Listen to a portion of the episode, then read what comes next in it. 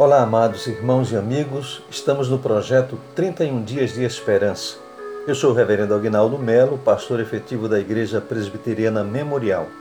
E a meditação de hoje é sobre o tema A Esperança na Luta pela Manutenção da Fé, com base no texto de Tiago, capítulo 1, versos 2 a 4, que diz o seguinte: Meus irmãos, tende por motivo de toda alegria o passardes por várias provações sabendo que a aprovação da vossa fé, uma vez confirmada, produz perseverança.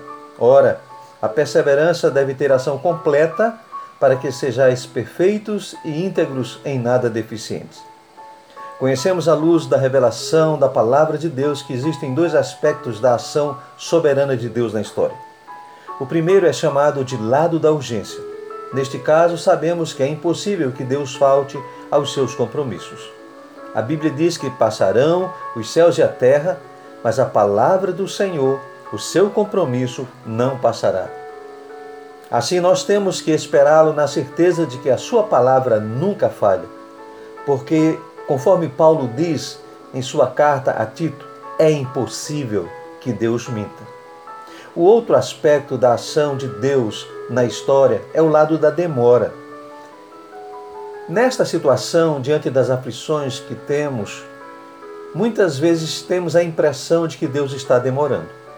Mas a palavra do Senhor nos afirma que o Senhor não retarda a sua promessa, ainda que alguns a tenham por tardia. Meus amados, o nosso Deus é tremendo e ele quer articular o seu amor por nós a cada dia. Ele quer nos ensinar que nesta luta pela manutenção da fé, devemos manter a esperança. E a esperança é algo que ele coloca no nosso coração. Ele coloca para que tenhamos a firme convicção de que ele mesmo está conosco, de que ele é a resposta para as necessidades da nossa alma.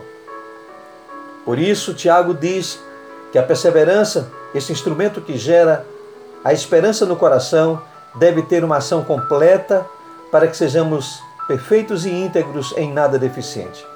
Meus amados, é Deus quem coloca a esperança no coração daquele que crê. E assim, nessa luta diária e constante pela manutenção da fé, o nosso desejo é que o Espírito de Deus, o Espírito Santo, continue fortalecendo o seu coração e enchendo a sua vida desse conhecimento da verdadeira esperança que somente o Senhor pode dar. Lembre-se disso. A fé colocada em nosso coração, ela será mantida a partir da esperança que Deus encheu a nossa alma. Que o Senhor derrame graça na sua vida, em nome de Jesus. Amém.